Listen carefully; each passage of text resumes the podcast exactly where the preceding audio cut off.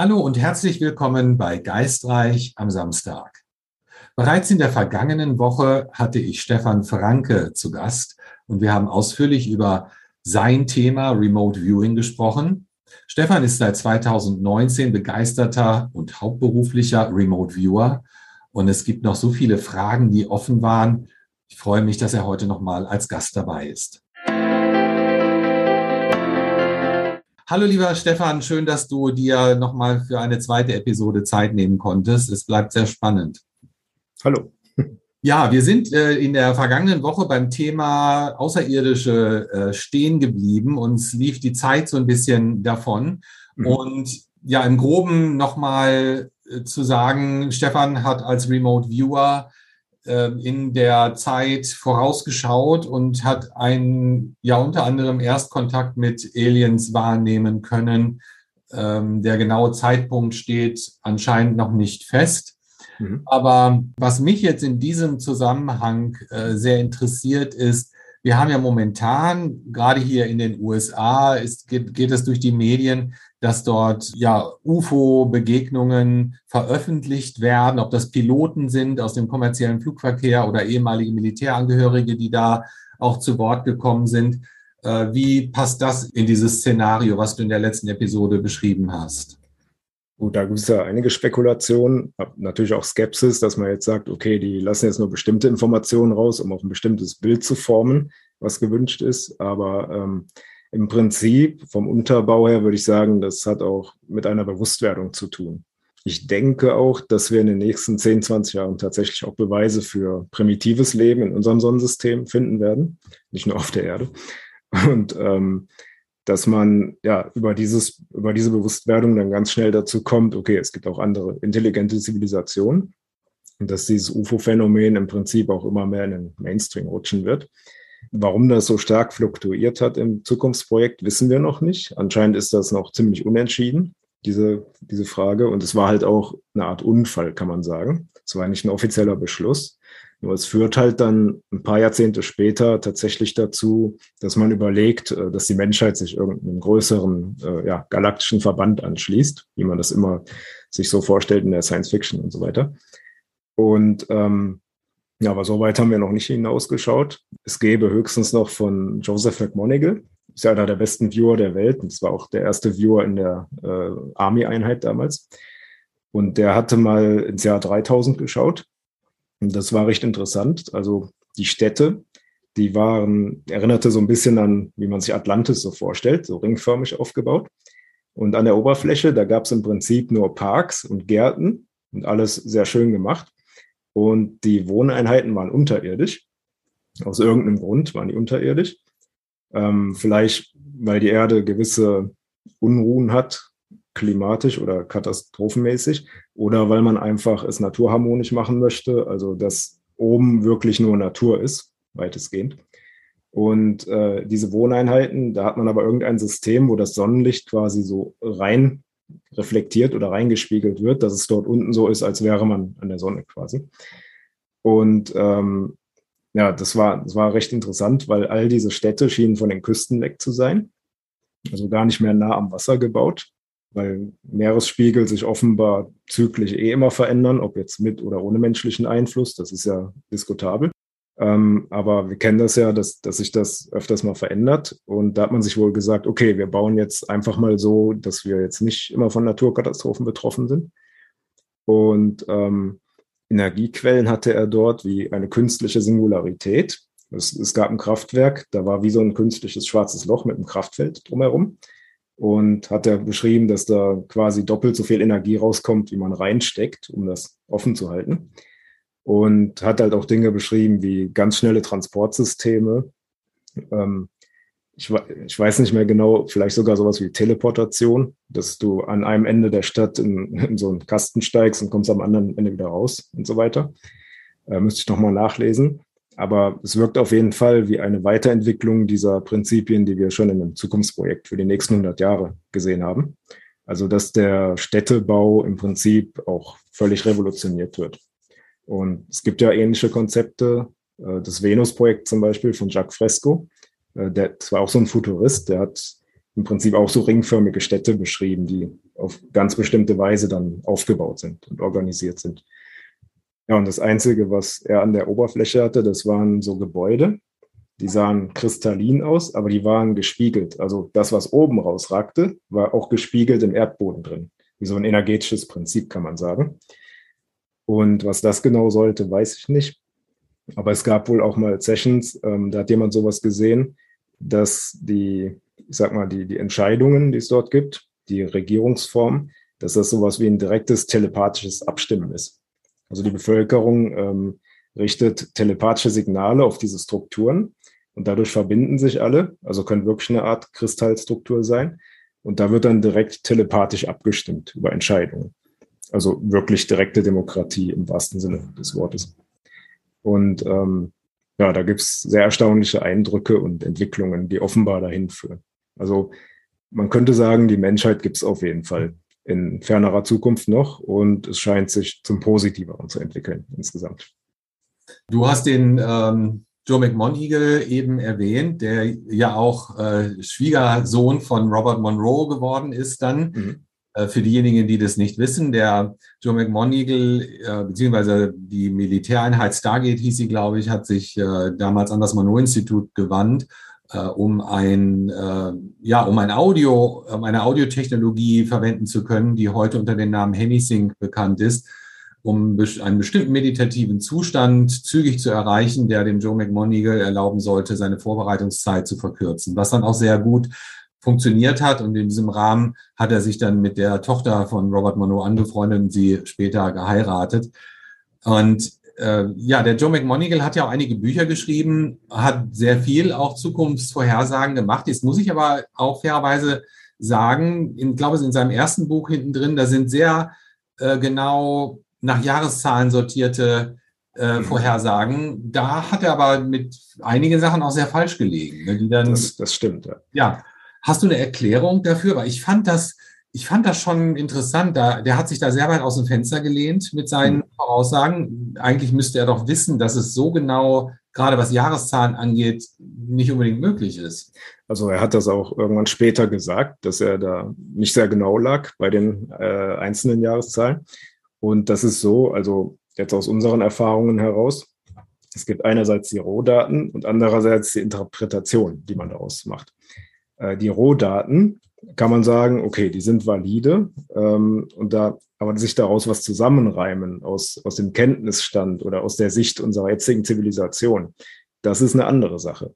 Und er hatte, wenn, wenn man zwischen den Zeilen liest, hat er viele Tendenzen richtig gesehen, hat dann aber sehr viel, ähm, äh, ich sag mal, zeitgenössisches, wo er das Buch geschrieben hat, da reingemischt und das so interpretiert sagte zum Beispiel, wenn ich mich da gerade recht erinnere, ähm, dass es irgendwann weniger Bücher gibt und dass die dann im Prinzip nur noch auf kleinen CDs und so äh, als E-Books ausgegeben werden. Ähm, das war natürlich, weil zu der Zeit damals gab es solche Geräte, so Prototypen schon, dass man Bücher halt auf so kleinen CDs hatte, ähm, dass das alles online ist und man keine Datenträger mehr braucht und so. Ähm, das kam dann halt nicht heraus. Also er hat im Prinzip Rohdaten, die an sich schon richtig waren, in verschiedensten Bereichen hat er mit äh, zeitgenössischen Auffassungen interpretiert. Und das ist halt immer die Sache, wo wir auch sehr zurückhaltend sind, weil ähm, die Welt verändert sich gerade so schnell, äh, dass, dass man echt aufpassen muss, was ist jetzt in 50 oder 100 oder vielleicht sogar 1000 Jahren, können wir das überhaupt noch mit unserem Verständnis irgendwie logisch interpretieren, was da für Daten reinkommen. Und ich denke da zum Beispiel, ähm, wenn man jetzt einen Remote-Führer hätte oder damals halt ein Medium vor 100, 150 Jahren, so in der spiritistischen Zeit, wenn die irgendwie mal äh, einen heutigen Computer geviewt hätten und die CPU geviewt hätten, die hätten vielleicht beschreiben können, wozu das gut ist, aber die hätten äh, jetzt nicht herausfinden können, wie funktioniert das, wie stellt man sowas her. Zum einen, weil das Wissen einfach fehlt um daraus schlau zu werden und zum anderen, weil die industrielle Fertigungsfähigkeit fehlte. Ja. Also auch Stichwort Technologietransfer aus der Zukunft. Du kannst es beschreiben, was kann man damit machen, äh, was gibt's für Möglichkeiten, aber du kannst es nicht unbedingt in der Gegenwart nachbauen. Es fehlt halt einfach, du musst es erstmal ausarbeiten und herstellen können. Da gibt's halt auch so Sachen, äh, Farsight-Institut und gibt ja noch einige andere größere Gruppen, in den USA, die sehr interessante Projekte machen. Die beschreiben dann zum Beispiel gerade bei den UFOs, bei den Außerirdischen, ähm, dass das ganze Ding im Prinzip wächst, also gar nicht mehr gebaut wird, sondern es wächst heran, weil das ganze äh, Metall aus so Nanobots, Nanomaterialien besteht und quasi aus sich selbst heraus wächst. Also das ist dann eine völlig andere Technologie. Wir können uns zwar heute schon vorstellen, wie das funktioniert, aber wir sind noch lange nicht dort, um sowas bauen zu können. Das ist ja. dann halt der Unterschied. Ja. Obwohl ist dann, es ist ja tatsächlich in der Industrie so, dass Remote Viewer gerne mal eingekauft werden, um in die Zukunft zu schauen, äh, was da für Trends sind, ob das jetzt mhm. äh, Materialien oder auch Formen sind. In der Autoindustrie kenne ich jemanden, der das, der das gemacht hat, professionell. Äh, Finde ich ja auch schon faszinierend, weil das ist ja was, das weiß die allgemeine Bevölkerung gar nicht, ne, mit was für Mittelchen da äh, schon auch in, in, in der Industrie und Wirtschaft gearbeitet wird. Ne? Mhm. Also äh, gibt es tatsächlich, man hört auch immer wieder Gerüchte, dass sehr große Unternehmen sowieso solche Abteilungen haben, aber natürlich überhaupt nichts davon verlautbaren, so gerade in Deutschland, wo man da ja recht reserviert ist bei diesen Themen auch, ähm, eben wegen dem Ruf. Aber es gibt solche, ich sag mal, Einheiten oder Gruppen. Und ähm, ja, man hört auch immer wieder Sachen drüber. Also auch wir selbst hatten schon Firmenaufträge, da ging es dann aber meistens um Problemlösungen. Also zum Beispiel irgendwelche defekten Maschinen, die dann riesige Kosten verursachten und die kamen einfach nicht drauf, wo das Problem liegt. Da haben wir halt nachgeschaut, wo liegt das Problem. Ja, solche Sachen halt. Und, aber meistens ist es für Privatkunden. Also für so Anliegen wie optimaler Verlauf meiner nächsten zwei Jahre ähm, wo ist mein nächster bester Umzugsort, äh, was ist mein Beruf, der mich am meisten erfüllt und so weiter. Also solche Geschichten, das kriegen wir dann meistens als Auftrag. Finde ich auch spannend, habe ich auch noch nie gehört. Äh, das geht ja schon fast so ein bisschen äh, in, in den Coaching-Bereich rein. Mhm. Ne? Äh, genau. Coaching. Interessant. Ja. Also das äh, haben wir auch schon kombiniert über die Academy of Mind. Da sind ja verschiedene, ich sag mal, Anbieter ähm, vernetzt, die dann verschiedene Sachen halt anbieten können. Und ähm, ja, wenn es Coaching-Elemente beinhaltet, wenn das darauf hinweist, dann kann man auch weiterleiten an Coaches oder wenn es um Manifestation geht zum Beispiel, kann man auch an, an, an die Magier weiterleiten, wie man so schön nennt. Also ähm, wie heißt das so, Wünsche beim Universum, das kennt man ja so, dass man im Prinzip gewisse Dinge manifestiert oder anzieht. Und so kann man dann die verschiedenen Techniken auch äh, interdisziplinär verknüpfen, um da eben noch weiterzukommen, um, um dann noch mehr quasi leisten zu können. Ja, sehr cool. Ähm, jetzt würde mich noch interessieren, äh, um auch das vielleicht ein bisschen zu verdeutlichen für Leute, die noch nie mit Remote Viewing zu tun hatten. Du hast in der ersten Episode kurz erwähnt in deiner Vorstellung, dass du nach einem bestimmten Protokoll arbeitest. Und ich mhm. weiß, Protokolle haben sich auch im Laufe der Geschichte oder im Laufe der Zeit verändert.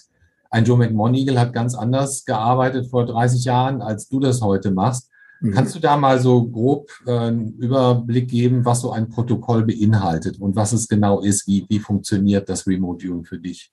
So die Urform des Protokolls, was wir heute benutzen, äh, das war Coordinate Remote Viewing oder später auch Controlled Remote Viewing genannt. Ähm, das wurde erst Anfang der 80er im Prinzip fertiggestellt, ich glaube 83, 84. Und McMonigal war halt schon vorher dabei seit 78 und er hat sein eigenes Verfahren entwickelt, könnte man sagen. Und ja, das funktionierte für ihn und dann hat das natürlich auch weiterverwendet. Und äh, dieses Papierprotokoll, was wir heute haben, das kam dann halt ja für die Generation danach, sozusagen ab 84 kann man sagen. Und selbst das äh, wird auch weiterentwickelt und verändert sich auch immer wieder. Ähm, der Grundaufbau ist im Prinzip gleich, also die Kontaktaufnahme mit dem Target, mit dem Zielgebiet ähm, weil das ist ein echt genialer Prozess, den die sich damals ausgedacht haben. Äh, Im Grunde geht es darum, dass du deinen Verstand beschäftigt hältst, während du zugleich ja, durch verschiedenste spezielle Übungen deinen außersinnlichen Kanal weiter öffnest, äh, ohne dass der Verstand die reinkommenden Daten dann filtert oder halt analytische Überlagerungen draus macht, so Fantasiebilder. Das ist ja oft das Problem im Wachbewusstsein. Und ähm, ja, dieser geniale Prozess, der damals entwickelt wurde, das ist die Basis und die gibt es halt immer noch. Und die sollte auch nicht verändert werden. Ähm, manche kürzen das dann ab, aber entsprechend entstehen dann halt diese analytischen Überlagerungen viel stärker und dann wird es halt anfällig, sage ich mal, für solche Sachen. Und ähm, ja, ansonsten, also es gibt sechs Stufen, kann man sagen. in manchen Versionen auch vier Stufen. Und äh, ja, die Stufen eins bis fünf, die sind relativ fixiert vom Aufbau her. Also Stufe eins ist wie gesagt Kontaktaufnahme, äh, Verstand ablenken und sozusagen außersinnliche Blende öffnen für das Target. Äh, Stufe zwei, das sind so die fünf Sinne als Entsprechung, also Farben, Oberflächen, Gerüche, Geschmäcker, Temperaturen, Geräusche, Dimensionen, so Abmessungen und so weiter. Äh, in Stufe drei, da bringst du das in Relation, also du machst erste Zeichnungen ähm, bringst im Prinzip deine Sinneseindrücke mit Dimensionen in Relation, um ein dreidimensionales Bild allmählich zu erstellen. Äh, Stufe 4 kann man sich vorstellen wie ein Inhaltsverzeichnis des Targets. Also ähm, da geht es dann, da dann darum, wie, fühl, wie würde man sich vor Ort fühlen, wenn man selbst dort ist? Äh, wie fühlen sich andere dort? Fremdemotionen. Was kann man da für konkrete Strukturen und Objekte anfassen? Ähm, was gibt es für also nicht anfassbare Aspekte, also Konzepte, wozu dient es, was macht es, was soll das da? Und ähm, diese Eindrücke, da beginnen dann schon die, höher, die höheren Daten, sage ich mal. Vorher hast du noch relativ Low-Level-Data, wie wir das nennen. Ähm, und dann beginnen halt schon die komplexeren Daten. Und in dieser Stufe 4 kann man dann verschiedenste Sachen schon untersuchen, ausnehmen. Ähm, dafür gibt es in der Stufe 5 dann so einen Ablauf. Da schaut man dann, welche Objekte stehen damit in Zusammenhang, was hat das für Attribute, also aus welchen Materialien besteht das, wie sieht das aus, äh, was hat das für Funktionen im Target, ähm, was denken andere Leute im Target darüber, was wissen die darüber, also dass man die auch quasi ausfragen kann über irgendwas im Target. Und Stufe 6, ähm, das ist dann so ein offener Baukasten, kann man sagen. Da gibt es mehrere Basiswerkzeuge, zum Beispiel relationale Diagramme, Personenwahrnehmung, Timelines, äh, Entscheidungswerkzeuge, äh, Interviewtechniken. Also dass du tatsächlich auch das Unterbewusstsein von irgendwas interviewen kannst, regelrecht. Und ähm, diese Stufe 6 ist ein offenes System. Also du hast diese Basiswerkzeuge, die reichen auch in den meisten Fällen, die kannst du kombinieren, beliebig. Du kannst aber auch äh, ja, für deine eigenen Zwecke neue Werkzeuge erfinden. Und äh, ja, immer was man braucht. Und deshalb ist das ein offenes Baukastensystem. Und die Grundstruktur bleibt aber, wie gesagt, immer gleich, weil die sich da schon echt was bei gedacht haben. Also gerade der Ablauf auch äh, Farbenoberflächen und so weiter. Ähm, das ist nirgendwo wirklich dokumentiert, aber wenn man sich ein bisschen damit beschäftigt, merkt man zum Beispiel, dass das offenbar der kürzeste Weg durch die Wahrnehmungszentren des Gehirns ist, während zugleich ähm, ja das Vorderhirn äh, ausgespart wird, also da, wo das Analytische stattfindet, weil das möchte man nicht. Man möchte nur, dass der Viewer Rohdaten generiert und das nicht durch Analytik verfälscht. Also es geht nur darum, äh, verblindet, also der Viewer darf nichts über das Target wissen, es geht nur darum, Rohdaten zu generieren, bis die Session halt aufgelöst wird am Ende. Also das ist die Essenz des Remote Viewing. Wie lange brauchst du für ein Target? Gibt es dann eine Zeitvorgabe in etwa, bis man alle sechs Schritte durchgearbeitet hat? Mhm. Also grundsätzlich äh, bis Stufe 6, sage ich mal, wenn man gründlich dabei ist, eine Stunde meistens, so 50 Minuten bis 60 Minuten. Es kann auch länger dauern, also manches geht dann auch mal 80 Minuten. Ähm, es gibt so Extremfälle, da gab es schon mal zwei bis drei Stunden. Das kommt dann darauf an, was der Viewer äh, an Ausdauer hat. Das braucht dann natürlich schon ein gewisses Training, um das durchzuhalten. Ähm, ja, und Neulinge, also ich sag mal, die bis Stufe drei und bis Stufe drei bis fünf so gerade trainieren, so 30 bis 45 Minuten. Und diese Ausdauer, die wird dann halt immer weiter auch gesteigert im Laufe des Trainings. Also das baut man sich so über die Monate und Jahre dann auf. Ja, du unterrichtest ja auch Remote Viewing. Äh, ist es ratsam, erstmal eine Stufe zu perfektionieren, bevor man dann zur nächsten Stufe wechselt? Oder gehen die dann doch eher äh, ineinander über oder vermischt? Also das, äh, damals hat man das wirklich so gemacht bei der Einheit. Also da hat man erstmal äh, ganz lange Stufe 1 geübt, dann Stufe 2, Stufe 3. Ähm, wir machen es inzwischen so, dass wir im Basiskurs äh, biete ich Stufe 1 bis 5 an. Ähm, da ist dann im Prinzip am ersten Tag Stufe 1 bis 3, zweiter Tag Stufe 4, dritter Tag Stufe 5, wenn es jetzt ein Vorortseminar ist. Es gibt auch die Online-Ausbildung, wo man das auch ein bisschen strecken kann, ein bisschen ausführlicher machen kann. Aber ähm, ja, das ist zwar starkes Arbeitspensum, nur das kriegt man auf jeden Fall hin, innerhalb von drei Tagen die Grundzüge zu erlernen. Und Stufe 6, das ist dann halt fortgeschrittenen Kurs. Das ist dann drei Tage separat für die Stufe 6, weil die an sich so komplex ist. Das ist ja dieses Baukastensystem. Und ähm, da fängt dann im Prinzip auch das operationale Viewen richtig an, wie die das damals auch schon gemacht haben. Und äh, man möchte ja nicht nur irgendwelche Postkarten oder Bildchen viewen, das ist ja Training meistens, sondern man möchte etwas herauskriegen, womit man auch wirklich was anfangen kann. Also etwas Nützliches für sich anfangen kann oder für einen Kunden oder so. Und ja, deshalb machen wir das so blockweise. Und man kann im Prinzip, ähm, wenn man es sehr rigoros macht, kann man in ein bis zwei Wochen die sechs Stufen erlernen.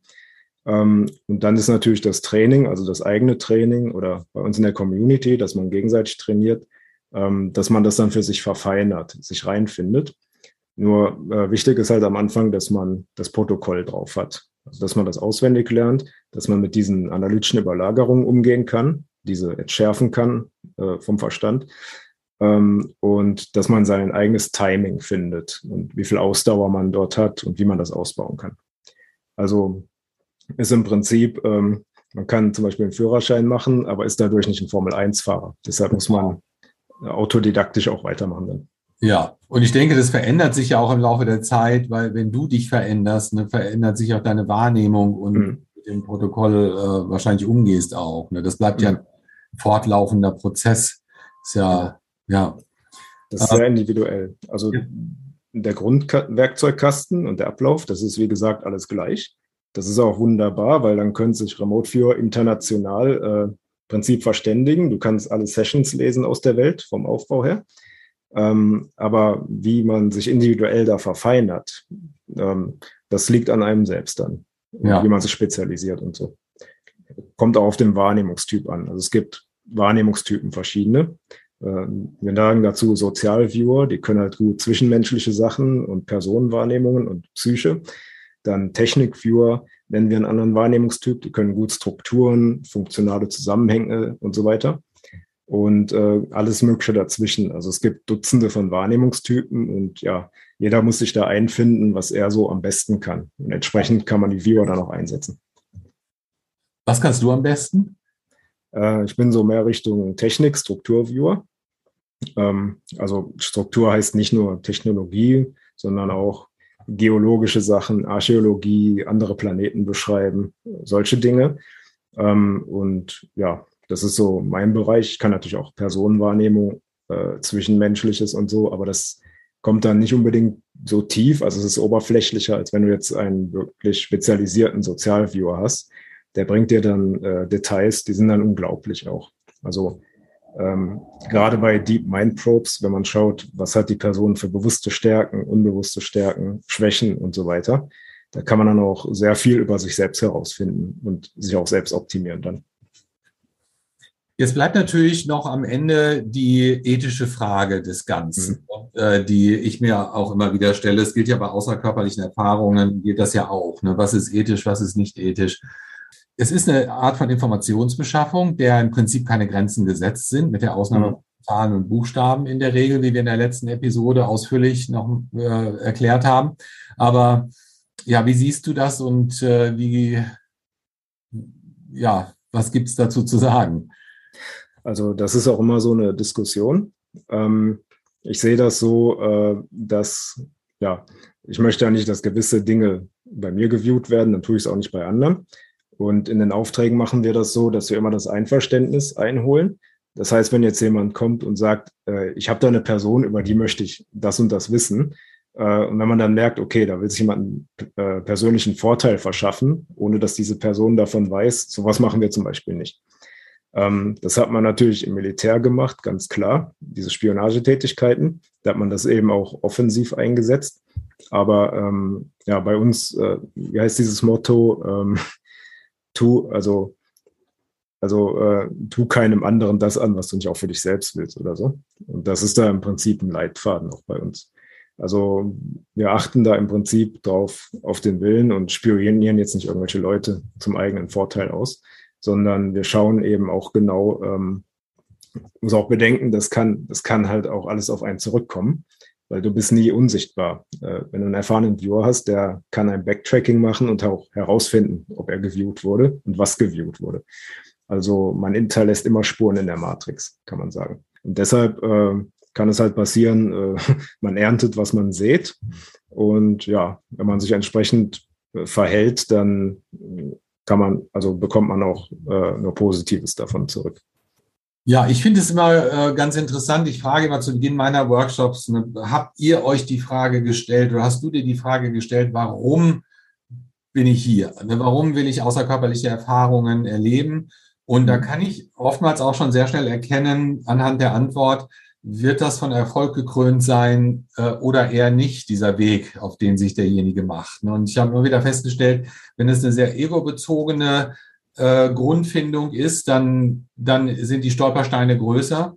Mhm. Und wenn da tatsächlich ein authentischer Wunsch dahinter ist, scheint die Unterstützung auch von nicht physischer Seite her sehr viel größer zu sein. Ähm, ich weiß nicht, ist das was, äh, was du bestätigen könntest bei dir oder spielt sich das anders ab?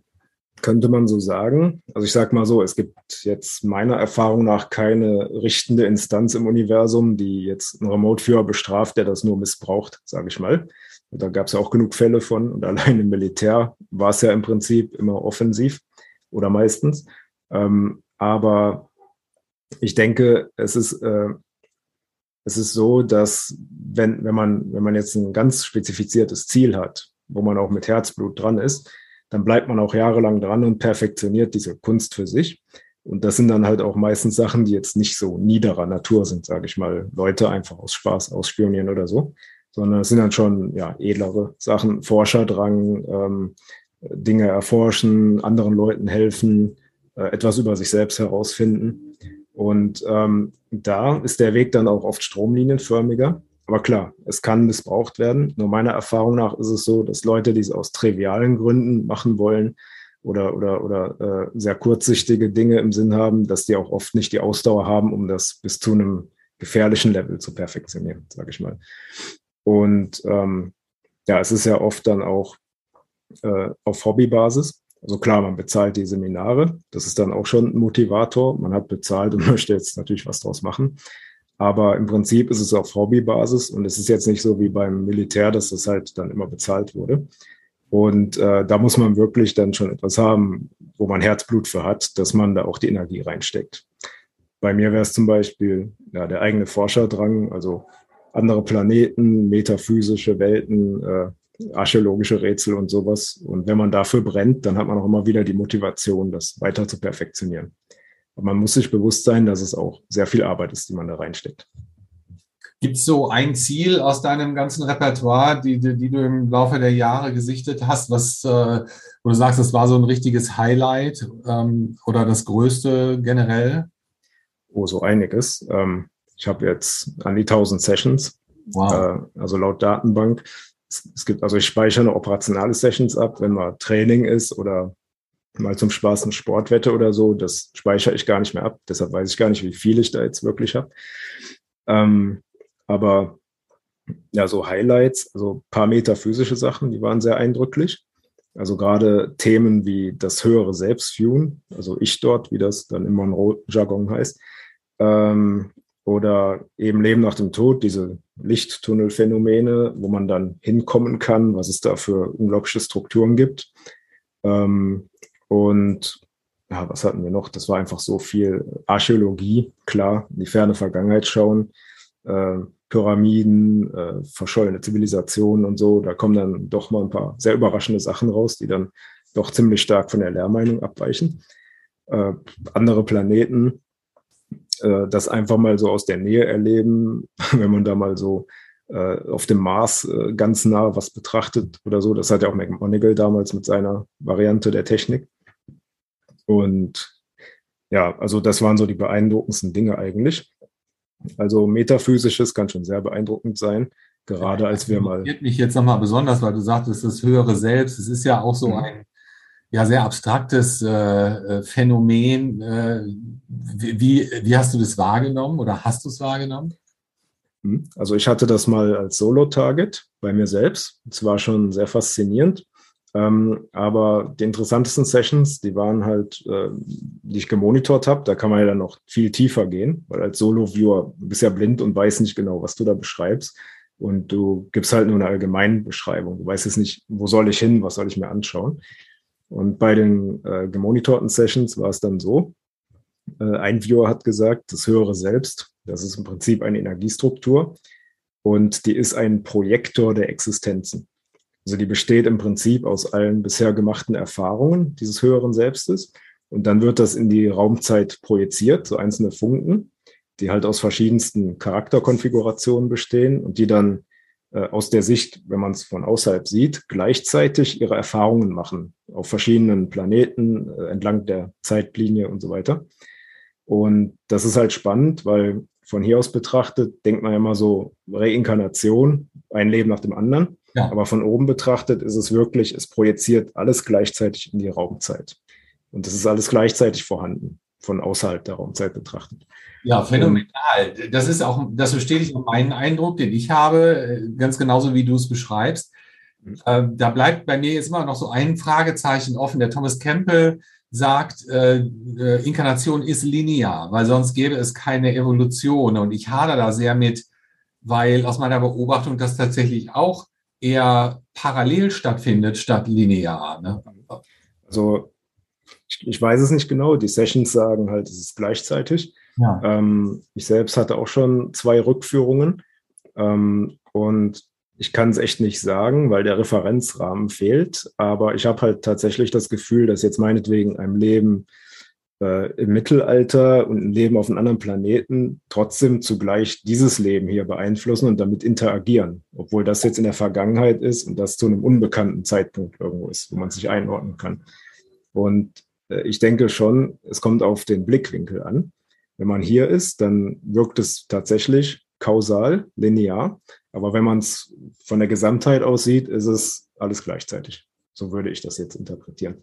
Ja, spannend. Äh, und es ist ja vielleicht auch ganz gut, dass es ein paar ungelöste Phänomene gibt. Ne? Wenn mhm. alles so klar und einfach wäre, dann äh, wäre der Sinn dahinter vielleicht auch nicht mehr gegeben, hinter unserer Existenz, wenn wir alles sofort und einfach beantworten könnten. Ja, Stefan, wir sind wieder am Ende einer Episode angelangt. Das war mega, mega spannend und ich würde unsere Hörer gerne einladen, schickt Fragen, ne, weil wir haben sicherlich nicht das ganze Spektrum hier abgearbeitet, was Remote Viewing angeht. Schickt mir gerne per E-Mail Fragen und äh, dann würde ich den Stefan nochmal kontaktieren und vielleicht machen wir dann nochmal eine Episode, weil bei mir ist auch noch einiges offen und ich finde, du hast eine tolle, tolle Fähigkeit, das sehr schön und plausibel und klar zu erklären. Das kann nämlich auch nicht jeder. Vielen, vielen Dank für deine Zeit, Stefan, und ich hoffe, wir sehen uns wieder. Alles klar, bis zum nächsten Mal.